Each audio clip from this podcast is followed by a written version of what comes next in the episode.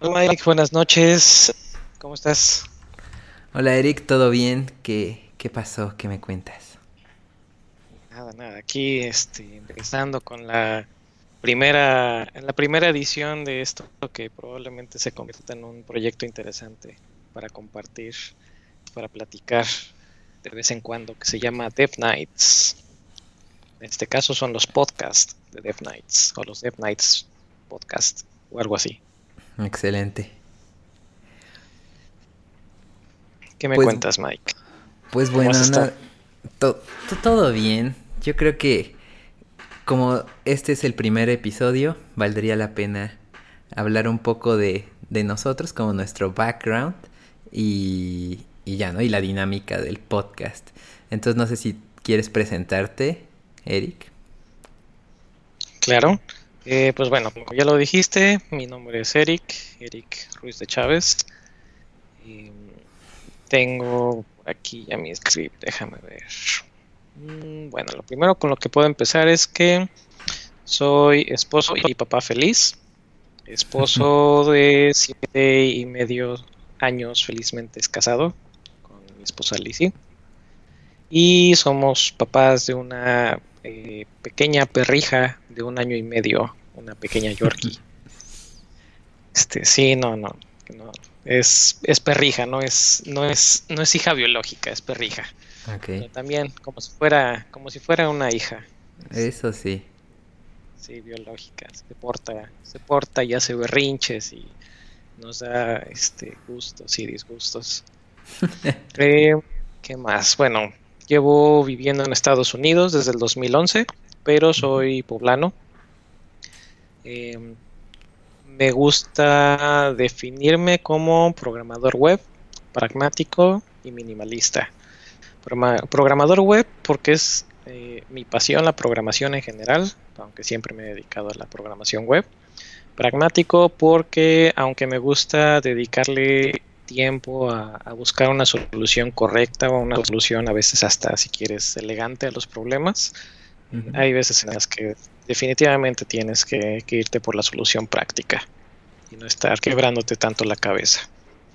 Y minimalista porque me gusta el, estilo minimalista, llevo ya un- unos cuantos años tratando de, de seguir la filosofía minimalista, de solamente tener lo que, lo que realmente necesito, lo que realmente eh, me sirve y no estar eh, acumulando o yéndome al, al extremo de comprar todo lo que se me atraviese.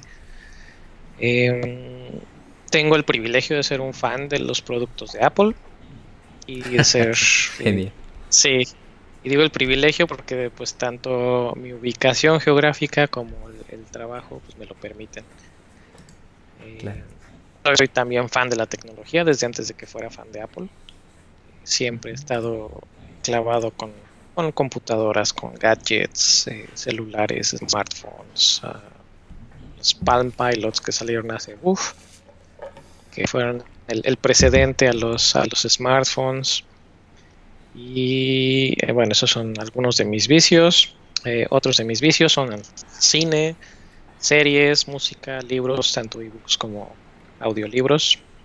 Libros físicos, tengo creo que ya bastantes años de no tener ni un solo libro físico o tener la mínima cantidad posible.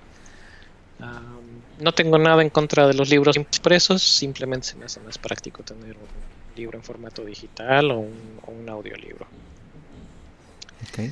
Y para entrar un poquito más a detalle en el lado de programador web, pues bueno, estoy desde el 2005, o sea, son ya casi 13 años que llevo en, en el, en el rubro. Um, JavaScript en el browser, en Node, eh, diferentes librerías, tanto JavaScript Vanilla, jQuery, Backbone, Angular, Ember. Y hasta el día de hoy, aparentemente Ember, creo que a partir del día de mañana vamos a empezar con otro proyecto en Angular. Uf, ¿en qué, Entonces, qué eso es- Angular? Angular 5 creo que es, aunque acabo de ver que ya está liberado el Angular, la versión 6, entonces no sé qué. Sí, no, es que esos, esos de Angular ya andan sacando una versión cada dos, tres meses, se pasan. Pues mira, lo único, lo último que leí hoy hace rato, exacto, para ser exactos, es que la versión 6 es similar a lo que han hecho muchas librerías y incluso el mismo Node. Es la versión para, para unificar sus, sus versiones. Ya. Este, pero no entré a, a, más detalle. Vi que tenían un, un, par de cosas nuevas en la línea de comando, pero, pero hasta ahí no llegué a más. Ya. Eso es con JavaScript. Y aparte, mis inicios originales fueron con PHP, digamos PHP Vanilla. Eh, también un poco de WordPress y Laravel y Zen Framework, que no sé si todavía exista. Uh, estuve algunos años también dedicado con ActionScript. Y para mi fortuna o desfortuna, no sé si creo que eso no es una palabra, pero bueno. Eh, también toqué un poco de C y un poco de Java, pero afortunadamente no los he tenido que volver a tocar. No son lenguajes que me gusten. Yeah. ¿Qué más? Un poquito de MySQL, un poco de Mongo, un poco de Redis, un poco de Apache, de Nginx. Eh, me gusta mucho la automatización. O la, me gusta mucho, sí, automatizar eh, workflows. No me gusta estar repitiéndome ni estar repitiendo tareas que hago a diario, entonces me gusta hacer scripts con Bash para ahorrarme trabajo y con otras herramientas que tengo también. Eh, okay. Sistemas operativos, um, empecé con Windows 3.1 y de ahí me fui todas las versiones 3.1, 95, 98, 2000, Millennium, XP Vista 7. Creo que la versión 7 fue la última que toqué de Windows. Uh, Linux, empecé con Mandrake, que ahora creo que se llama Mandriva, si es que todavía existe. Uh, Red Hat, antes de que la versión personal se renombrara a Fedora. Tuve un pequeño interludio con Gentoo. Me di el gusto de instalarlo, verlo arrancar y después lo quité. y eh, Ubuntu estaba tratando de hacer memoria. Creo que de hecho empecé eh, a usar Ubuntu desde la primera versión, que fue la versión 4, 4.10, o sea, en el 2004. Wow. De ahí usándolo. Llegó a ser mi sistema operativo eh, principal, yo creo que fácil como año y medio, casi dos años. Pero después, por motivos de trabajo, me tuve que regresar a Windows. Sí, eso te iba a y decir. pues bueno, con Mac. Sí, cuando regresé de Ubuntu a Linux fue cuando empecé a trabajar con ActionScript. Claro. Porque estaba, no estaba muy bien soportado, no había muy buenas herramientas que digamos. Y con Mac tengo unos. ¿Qué serán?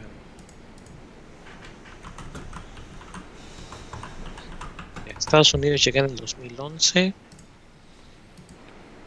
El 2013, 2014. O sea, llevo como unos cuatro años más o menos con Mac. Y ya con eso me volví. Tuve para volverme súper Ya. fan. No, pues sí llevas un ratito con todo. Sí, un poco, pues soy, lo que me gusta decir es que programar y trabajar con la tecnología es mi vicio o es, es mi pasión y tengo la, la, fortuna o el privilegio de que me pagan por hacerlo, entonces, este, pues ya sabes, ¿no? Cuando, cuando algo te gusta, cuando algo es tu, es tu hobby, pues le dedicas hasta horas de más. Sí, eso es, eso es verdad. Estoy de acuerdo en, en eso. Sí, pues creo que con eso cubrí bastante de mi lado. No sé si tengas alguna pregunta que quieras hacerme antes de que cambiemos de roles. Mm, pues eso, tenía la duda de cómo te fue con Linux y siendo frontend, eh, me imagino. Pues está difícil, ¿no? Bueno, no hay Photoshop, no hay Sketch. ¿Qué, qué pasa en ese lado? ¿Cómo, ¿Cómo resolviste eso mientras estuviste en Linux? Mira, cuando estuve con Linux fue cuando, cuando recién empezaba y en general toda mi carrera de programación, aunque yo me considero full stack, pero llevo los últimos tres años casi siendo puro frontend exclusivamente. Eh, casi siempre he estado tanto en el lado del frontend como del backend. Y del lado del frontend es mínimo realmente lo que he trabajado yo con diseños. Eh, a mí volvemos a lo mismo.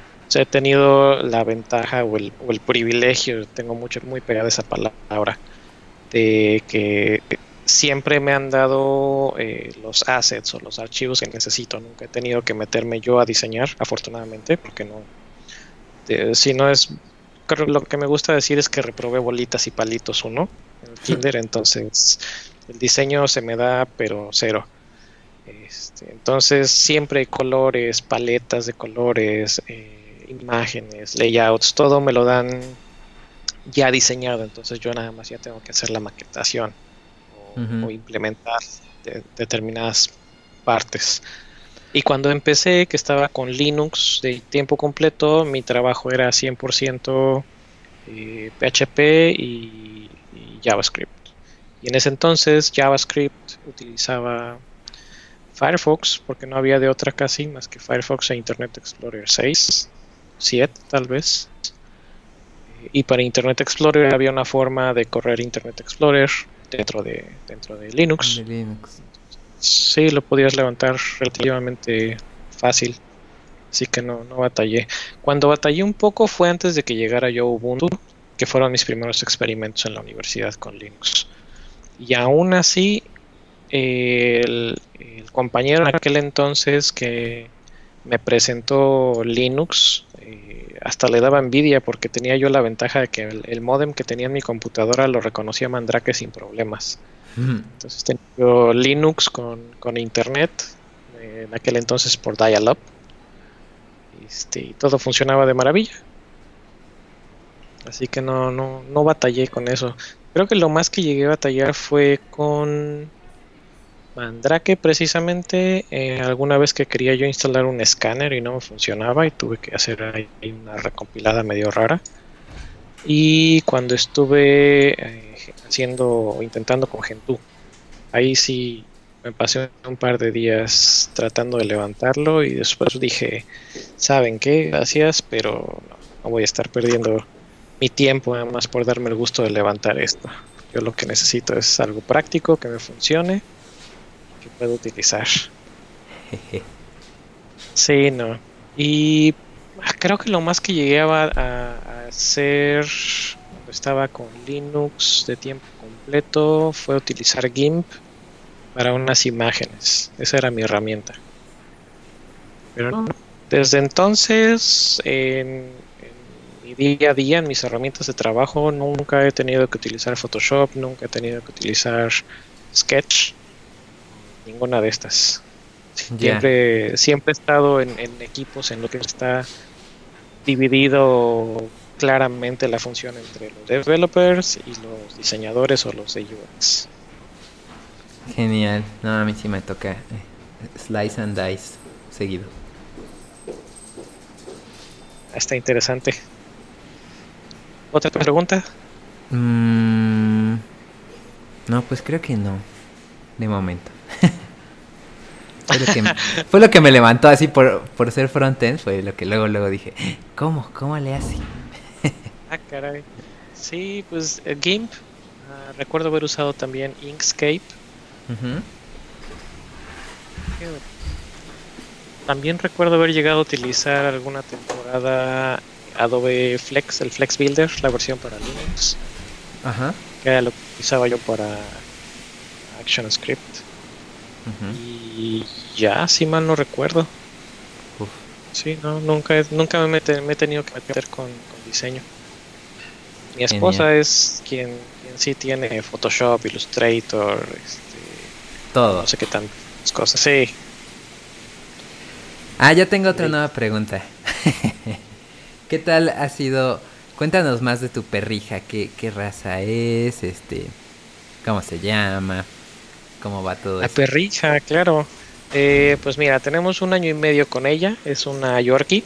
Bueno, más bien, ella tiene un año y medio. Nosotros tenemos un año tres meses porque tenía dos meses. La adoptamos. Eh, es una Yorkie eh, mini toy. Originaria de, Brooklyn, Nueva York. Oh.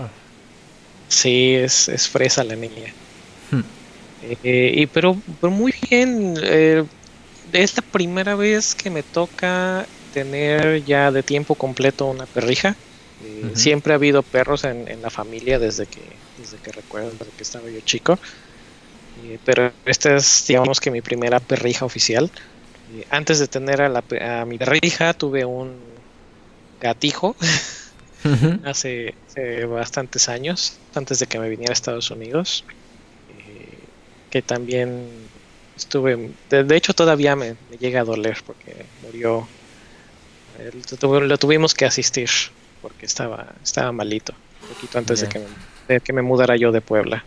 Mm. Este, pero sí, este es, es, mi primera perrija oficial y muy bien, nos ha, nos ha, nos ha funcionado muy bien, eh, muy inteligente. No sé si es muy inteligente la niña, si son pacientes los papás o, o las dos cosas. eh, ¿Por qué Yorkie? Porque como viajamos mucho de Estados Unidos a, a Puebla, uh -huh. tanto mi esposa como yo somos de Puebla, eh, una raza más grande nos iba a costar más trabajo viajar con ella.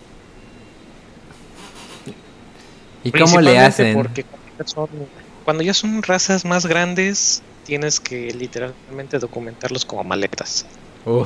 Entonces viajan, sí, no, viajan en, en, una tra en, una transportadora y pues estás al... Con el nervio, ¿no? de que, sí, de que la aerolínea los vaya a tratar bien, de que no los vaya a tratar bien o, o que les pueda pasar. Entonces, no, eso definitivamente no nos gustaba. Y porque a mi esposa le gustan mucho los perros grandes o los perros muy chicos. Entonces, eh, lo que ella también es su hit son los Alaska Malamut o los uh -huh. Husky. Oh, wow. Y pues, decía yo, este, pues es que miras, sí, nos aventamos con un Alaska o un Husky, pero pues dejamos de ir a, a, a Puebla o dejamos de ir a Puebla tan seguido porque pues no, no, no me hace feliz la idea de que viaje como maleta. Y pues eh, además, aparte de que viajamos pues, una o dos veces al año, casi siempre cuando viajamos estamos un mes. A veces un poquito menos, a veces un poquito más. Entonces, dejarlo un mes en una pensión o con alguna amistad, pues no iba a ser tampoco sí, factible viable, ni económicamente ¿no? ni, visitas, digo, bueno, con los encargados en este caso. Entonces, pues no. Y pues la opción, la, la siguiente opción era que fuera una raza pequeña.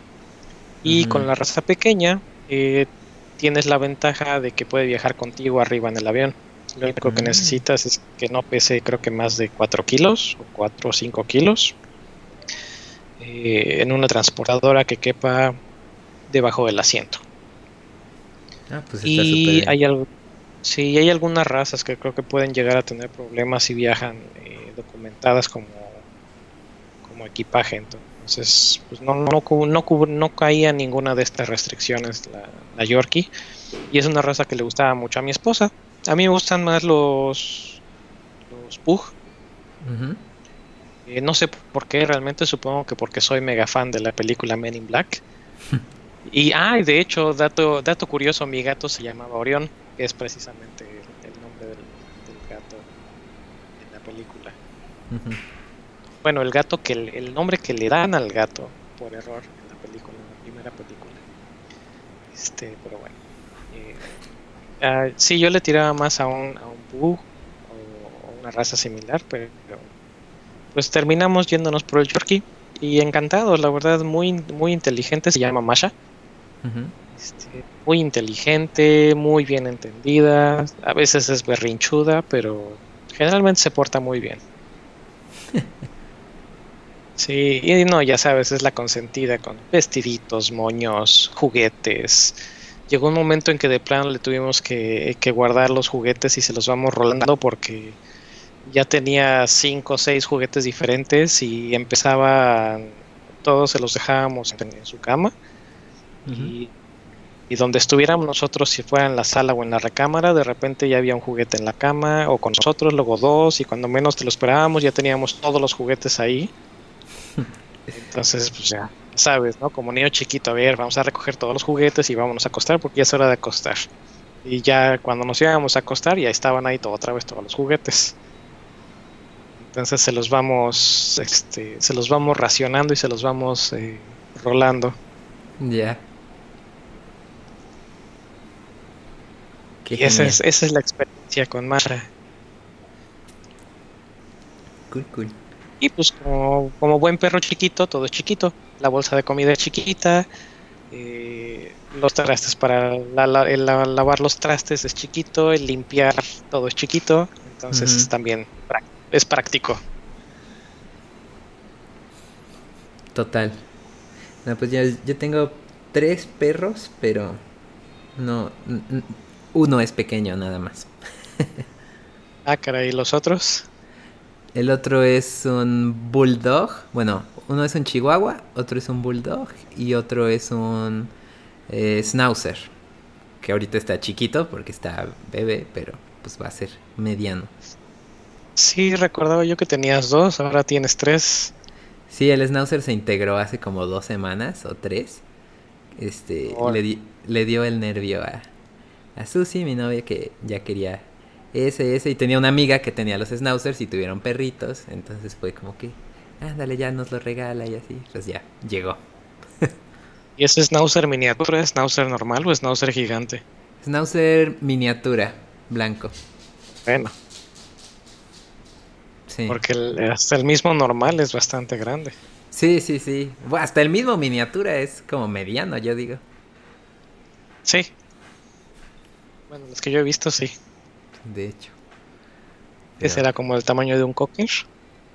Más o menos. Por ahí. Más delgadito, pero sí, ¿no? Creo que sí. Ok, pues ahora platícanos un poquito acerca de ti, Mike, porque ya hablamos mucho, mucho de mí. Muy bien. Pues no, no tengo mi descripción así corta como la tuya tan, tan buena, pero eh, me, me defino a mí mismo como un shell dandy, o sea que me gusta tunear mi, mi terminal y así que esté hermosa. este digna de, de, fotos de andar compartiendo en Twitter. Eh, eso me gusta hacer mucho, andar tuneando ahí con el Bash, con el Seashell, con el Fish, que es el que ahorita uso como mi shell principal, Fish. Em, soy igual programador web. Trabajo en Pixel to HTML y ahí hago pues desarrollo frontend y eh, el tooling que se usa en la herramienta, ¿no? Como los generadores, este, para, o sea, lo que los demás ocupan, ¿no? Para trabajar, son esas herramientas, las mantengo yo y están open source. En GitHub, ah, de hobbies y así, me gusta escalar y me gusta hacer montañismo, eh, subir el, el pico de Orizaba, el Ista, la Malinche, todo eso que por fortuna está ah, muy cerca de aquí de Puebla. Cualquiera de esas está creo que máximo a dos horas. Entonces queda muy bien de fin de semana ir al Malinchazo, subir, bajar o, o al, al pico o al Ista. Va sábado, acampas, eh, te regresas domingo. Eso, eso me gusta. Em, ¿Qué otra cosa? Pues tengo tres perros que ya comentabas. Eh, no estoy casado, eh, pero próximamente. Em, y qué más llevo trabajando desde 2013, 14 profesionalmente ya este web pero apasionado de, la tecnología, pues toda la vida, ¿no? Igual que, tú. Y usuario Mac desde 2006, me parece. El último Windows que usé fue el XP. Y ya desde ahí perdido. Tengo muchas ganas de hacerme una Linux, una pues computadora Linux con Arch Linux para correr el BIM en toda su gloria. Este. Qué horror. Pero sí, he visto los videos de la gente como corre y corre bien suavecito. Mucho mejor que jamás pues podría correr en Mac. No sé, no, no creo que te pierdas en nada. Eh, pero, pero, pues así, ya sabes, es el, el mame Linux y armar tu compu. Por, igual, este semi relacionado con eso, mi mi máquina actual es una Hackintosh que me armé el año pasado. Y a la fecha ha estado excelente. ¿eh? Yo creo que hasta mejor que, que una Mac normal. Oficial. que una, ajá, que una Mac oficial. La he ido puliendo, o sea, cada vez mejor y mejor y mejor. Y, y pues sí, está brutal. Ya lo último que me faltaba que tuviera lo conseguí en este update más actual, que es este la hibernación, o, o bueno, más que nada dejar el en sleep más de dos horas, que antes me pasaba que cuando la volví a prender a veces se veía y a veces no, algo pasaba con la tarjeta gráfica, pero ahora ya funciona, entonces ya es súper, súper Mac, ¿no? Más Mac que nunca. ahora más Mac que nunca. Sí, porque antes lo que hacía era que no la dejaba dormir, que sí se apagaran los monitores, pero se veía prendido el, el case, ¿no? Las luces, y ahora ya, nada. Y pues eso, eso es este. En, en corto, lo que hago. Mm, a lo mejor, y otro dato curioso: antes, cuando iba en la prepa y en la universidad, hacía parkour, uh, free running. Y esa fue mi pasión también un, un, largo tiempo, hasta que de repente, como que ya quedé satisfecho con, con eso. Como que dije, no, pues ya, bien. Y se pasó mi, mi pasión y mi enfoque total pues a todo esto de la programación y así. Y escalar. Y, escalar. Eso es más reciente, lo de escalar de, de un año para acá. Este, pero sí. no sé si, pero tengas por aquí tengo sí, por aquí tengo un par de de temas interesantes. Eh, poblano, oaxaqueño, poblano de por adopción, oaxaqueño de nacimiento. Pues es raro, porque sí nací en Puebla, pero después, pues, toda mi infancia y así crecí en Oaxaca. Y a los 18 años me vine para acá a Puebla a estudiar y pues ya me quedé. Entonces, es poblano, pero oaxaqueño, pero poblano. Ah, ok, poblano, pero oaxaqueño, pero poblano. Eso sí. es todo. ¿Dónde está tu corazón? ¿En Puebla o en Oaxaca? Uh, pues en ambos, pero yo creo que un poco ya más se va quedando en Puebla. Ok. Oye, por ahí sé de otra historia interesante, que este, realmente eres un exiliado de la administración. Es, es totalmente correcto. Este, no estudié... Bueno, no sé si no sé si exiliado sea la palabra correcta, más bien, pero, pero a ver, cuéntanos un poquito acerca de eso. Sí, pues en sí, pues como te decía, toda la vida me había gustado eh, la programación y así, la, en la prepa lo típico que te enseñan Turbo Pascal y Visual Basic. Creo que ahí fue el, punto de problema, que no me gustó Visual Basic. Y este... Y como que dije, mm, pues vamos a ver qué otra cosa. Y ahí cuando te hacen tus pruebas vocacionales salía alto en cosas administrativas y de negocios. Dije, bueno, pues eso, vamos a estudiar eso, ¿no? Y por lo mismo de que me gustaba el parkour, pues era más mi enfoque el parkour y pues la carrera fácil, pues pude entrenar muchísimo. Hasta que ya me gradué eh, y fui a trabajar con al negocio familiar de, de mis papás, que es una ferretería. Pero pues estaba súper aburrido, ¿no? No, no, no me estaba gustando para nada. y después de un tiempo conseguí un par de, de becarios que me ayudaban muchísimo, entonces ya todavía hacía menos, ¿no? Y dije, bueno, voy a aprender este a hacer programación web para hacer la página de acá. Y fue que empecé con eso, eh, me gustó y de ahí mejor empecé a buscar clientes y todo y me fui como que separando de eso de, del negocio familiar. Y ya acá en Puebla pues dije pues en Puebla hay más oportunidades de eso. Me vine este a buscar clientes todo.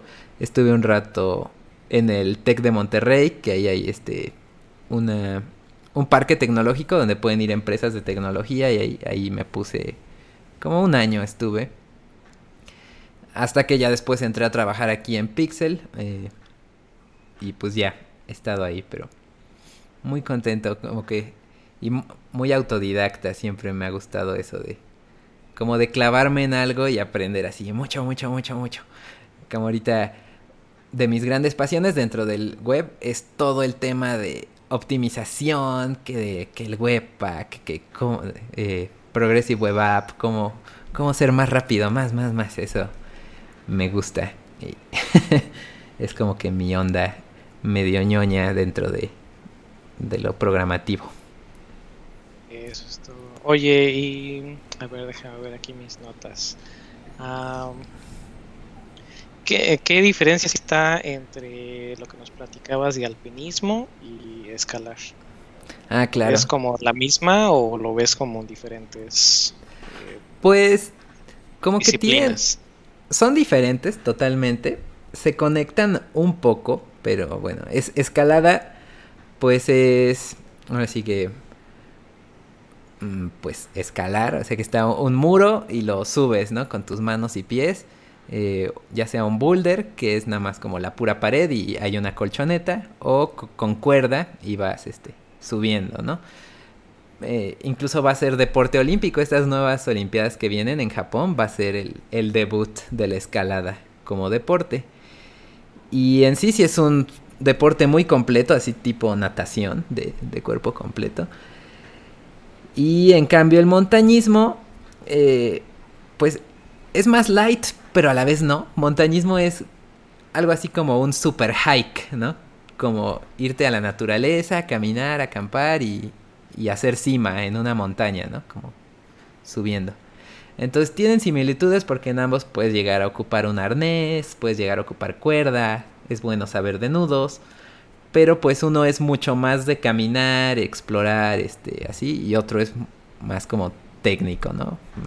No sé, como que esas similitudes he visto. También muchos, este, montañistas, pues a lo mejor y no necesariamente este tienes que estar en una super forma física para lograrlo, ¿no? Sino es más como cardio así y escalada sí es bastante fuerza, eh, técnico. Entonces, montañismo es como que un deporte eh, que puedes hacer muchos años de tu vida y a lo mejor escalada no tantos, creo. Ok, entonces el término correcto es montañismo, no alpinismo. Ajá, bueno, alpinismo sería como montañismo ya mucho más técnico. Era alpinismo porque surgió en los Alpes, eh, ¿no? Por eso es alpinismo. Pero realmente es igual montañismo porque son en, montañas, ¿no? Ok, ¿y practicas eh, montañismo, me dices, en lugares cercanos a Puebla? Sí, eh, he ido al pico de Orizaba, a Lista, Todavía tengo pendiente de lista hacer cima. Eh, no he ido por la ruta corta, entonces he ido por rutas largas y se me acaba el tiempo y hay que regresar. Pico, Ista, Malinche y Nevado de Toluca. Y unas cuantas otras montañas ahí cerca del pico, pero no tan, tan altas. Esas son las que he hecho o acostumbro ir. Ok, ¿algún proyecto más demandante que tengas ahí en la, en la vista? Pues. Tal vez a mediano plazo.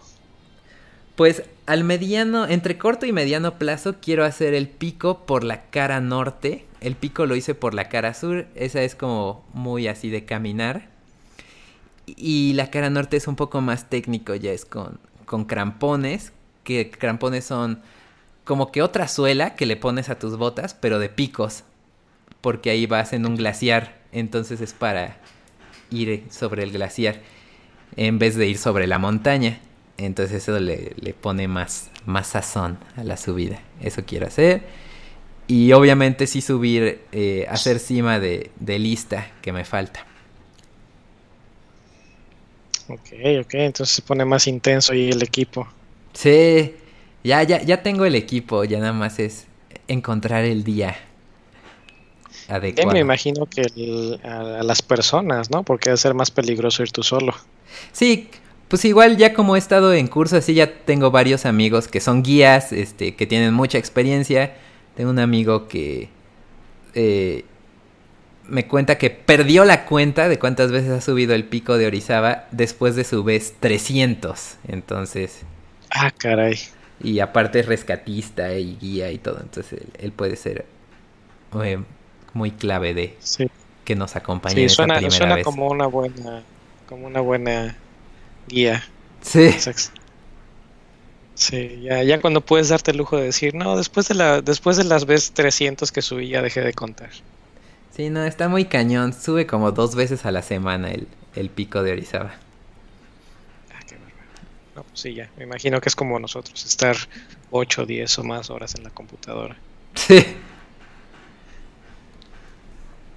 Ok, a ver, déjame ver aquí. Eh, Vim y Shell. Creo que van de la mano. Sí, bastante. Un poquito acerca de, de tu Vim y tu Shell. Porque digo, al, al venir de administración a- al área de desarrollo, no se me hace un, un salto directo de, no sé, de moverte de un, tal vez un Excel a moverte a una terminal. ¿Cómo es que llega tu, tu amor al, a las shell, a las terminales y a, me imagino que por extensión a, BIM en este caso? Claro.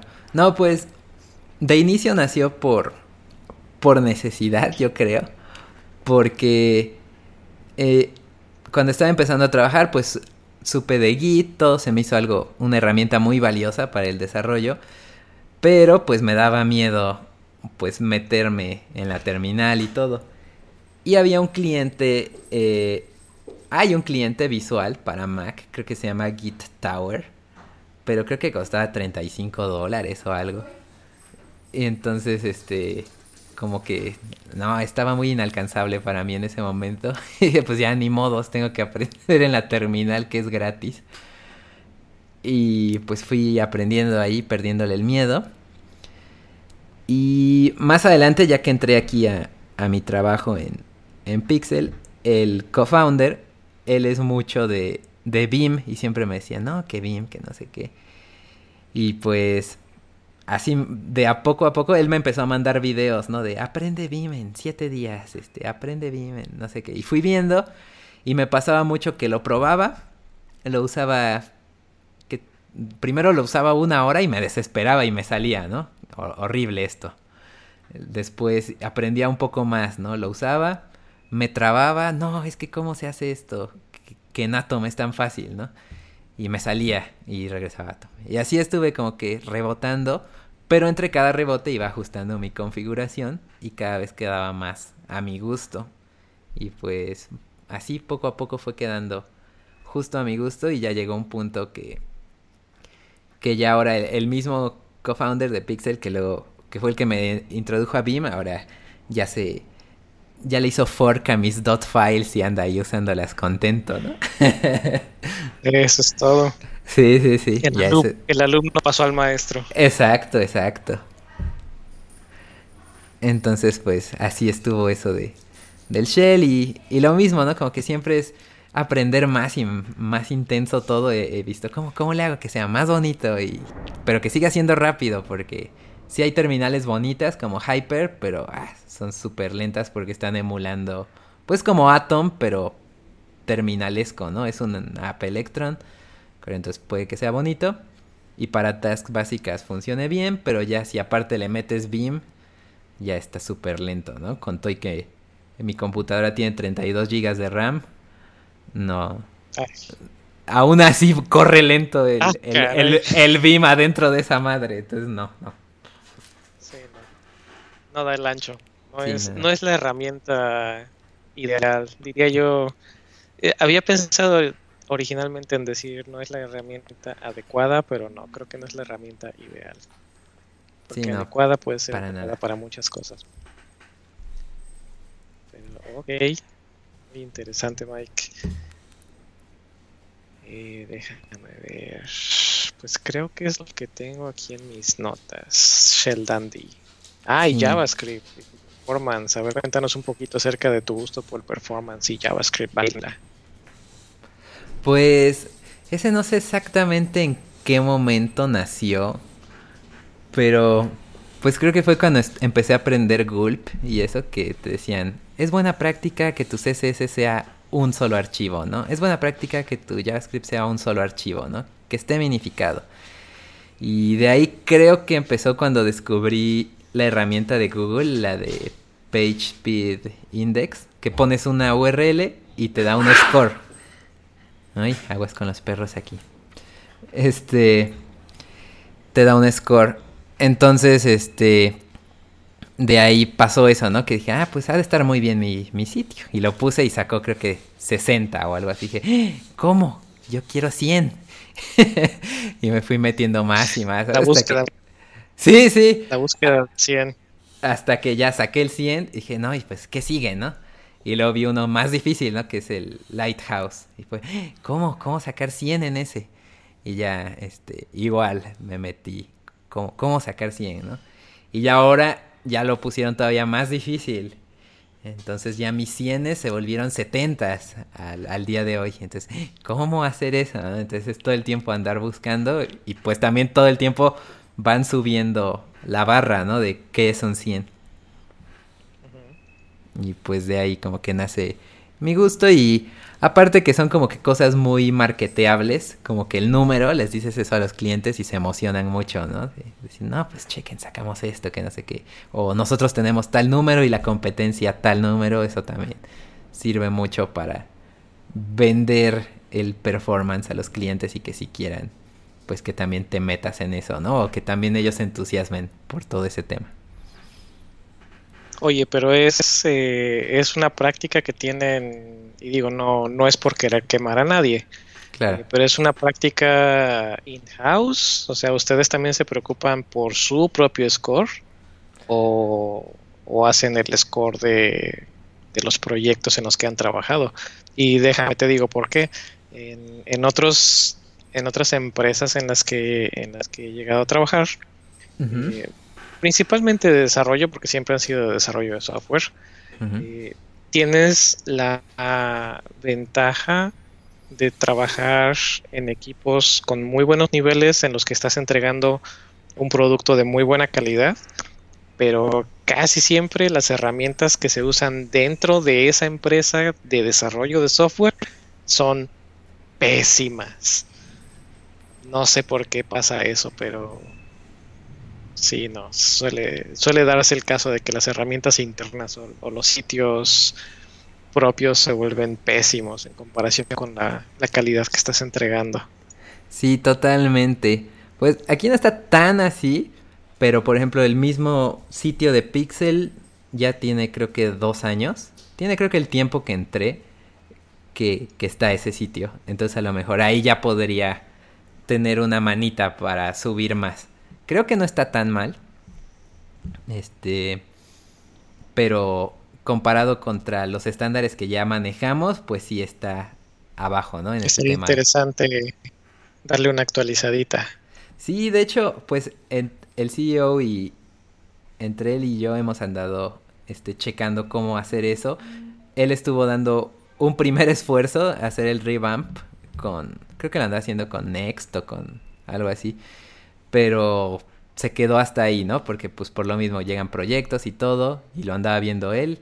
Creo que luego me lo sí, pasó un rato a mí, pero ya no dio tiempo, ¿no? Entonces se quedó ahí colgado eh, y falta, ¿no? Como que falta darse ese tiempo de o poner a alguien y que lo haga o, o separar un poco de tiempo de proyectos para hacer eso. Que eso es lo que pasa, ¿no? Casi siempre. Sí, no consideran sus, sus no consideran las propias herramientas como un proyecto como tal. Sí, pero bueno, al menos todo el departamento de open source, o sea, el tooling que usamos para construir las páginas, pues sí es el, o sea, el mismo que usamos para nuestros clientes, lo usamos nosotros y es el que tenemos en el GitHub y que creo que 95% de los commits son míos, lol. bueno, que se note que es una herramienta que están usando y está en desarrollo totalmente opinionada por, por mí. ok, quejas, por favor, hacerlas llegar directamente a Mike. Sí, sí, sí. Muy bien, Mike. Oye, y por último, ya para no, no extender más el, el, episodio de hoy. Sí, te... El primer episodio, este, Dev Nights. ¿Qué es Dev Nights? ¿De dónde surge Dev Nights? Cuéntanos un poquito de la oh, historia. Claro. Pues sí, pues igual por lo mismo de que no, no estudié programación como de manera formal en la universidad. Pues no fue como que conociera a más personas que, que supieran de esto. Tenía un amigo que sí estudió esto, igual de Oaxaca y lo conocí en, en Puebla, pero ya él se fue a, a Monterrey o a México o algo. Entonces, pues me pasaba eso, como que sentía como una soledad, ¿sabes? Como no tener con quién hablar de estos temas o más que nada charla técnica. Y encontré la app de Meetup, busqué que había una reunión en Puebla, fui y fue totalmente así, me rompió el corazón, ¿no? No era para nada de programación, eran más bien güeyes de negocios yendo a ver si había alguien que programara que les hiciera su app típico. Oye, tengo esta idea facilísima, tú hazla y, ya, o sea, ¿no? Y, y somos amigos. Entonces dije, no, ¿qué es esto? No, no, no, no. Y no me gustó y pues quise hacer el mío propio. Eh, la versión de esas charlas, pero de a de veras de programación, charla técnica. Entonces, al hacerlo de charla técnica, filtramos a todos los de negocios y, pues sí funcionó y sí llegaron bastantes personas y conocí ya bastantes personas más, a ti, a, a la comunidad de Coders México, muchas más personas, ¿no? Como que amplié mi horizonte de cómo estaba ese panorama local, nacional de programación y sí hice bastantes amigos, este, pues hasta la fecha, ¿no? Ok, oye, ¿tiene eh, algún origen el, el, nombre de Death Knights o cómo mm. surge este nombre? Pues creo que el que conocía, el que conocía inicialmente, que no me gustó, se llamaba, era algo Knights, entonces por eso quise que fuera Death Knights. Y... o sea, no, no, no fue tanta investigación. Lo hice todo como en dos horas, así busqué el nombre, lo subí, el logo, así todo rápido, para de una vez armar algo y programé así el meetup a la semana. Y sí. sí. así fue todo yo, a ver qué pasa. Sí. Ok, ok. Oye, por ahí comentaste eh, la comunidad de Coders México que tenemos planeado eh, en un par de episodios más adelante eh, pues tener tal vez algunos invitados porque ha sido el, el, punto de encuentro de muchas personas. En este caso es como como llegué yo a conocerte a ti y a otros, otros devs también bastante buenos en la comunidad. Así que es un tema que tenemos pendiente para tratar más adelante.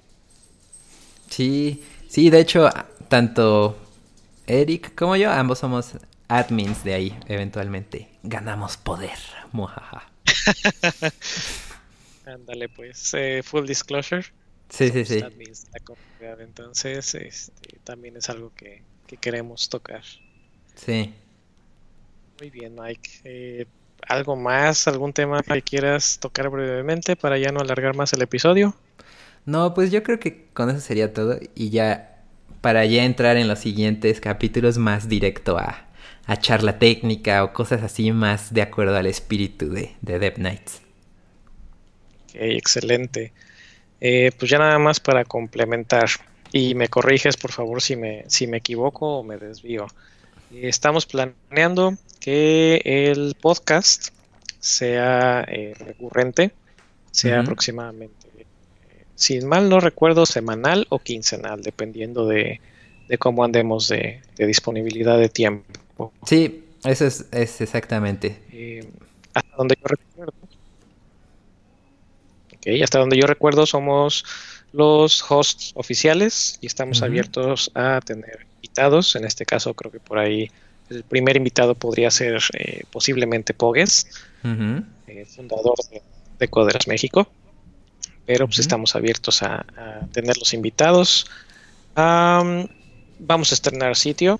Eh, de hecho, hoy me puse a, siguiendo al, al, más estilo Mike Yolo me puse a, este, registrar el, dominio y levantar por ahí un, sitio para hospedar el podcast, que lo estaremos publicando. Pues supongo que para cuando lo escuchen ya estará publicado, sino cómo lo van a estar escuchando. Claro, claro. Este, devnights.mx y el podcast, eh, la URL específica del podcast va a ser podcasts.devnights.mx. Eh, no sé si vayamos a tener otros medios de de difusión, probablemente nuestras cuentas de Twitter. Eh, ¿Cuál es la tuya? Es Shell Dandy, así. y la mía es e. Ruiz de Chávez. Por cierto, también hay una cuenta oficial de Twitter de Dev Nights. Igual estaría bueno reactivarla y la, la podríamos administrar ambos. Yo creo que eso estaría bueno. Ok. Eso está bien para las notas, hay que agregarlo. Sí, sí, sí. Ok, y probablemente tendremos nuestro correo oficial de contacto, así como la cuenta de Twitter. Y pues creo que eso es todo por el día de hoy. Pues sí. Pues listo, ya quedó este MVP del podcast y a ver qué, qué nos depara el futuro. Ándale. Abiertos a sugerencias y comentarios y críticas constructivas. Ya les estaremos dando la información de cómo, pero bueno, muchas gracias por eh, pasar estos minutos, no sé cuántos llevemos, aproximadamente 40, 50 minutos. 50, 51. Ok, 51 minutos bastante buenos que se fueron como aire. Sí, rapidísimo. Pues muchas gracias Mike eh, y seguimos en contacto para nuestro siguiente episodio, si es que todo sale bien, de Dev Nights Podcasts. Perfecto. Bueno. Gracias. Pues, chao.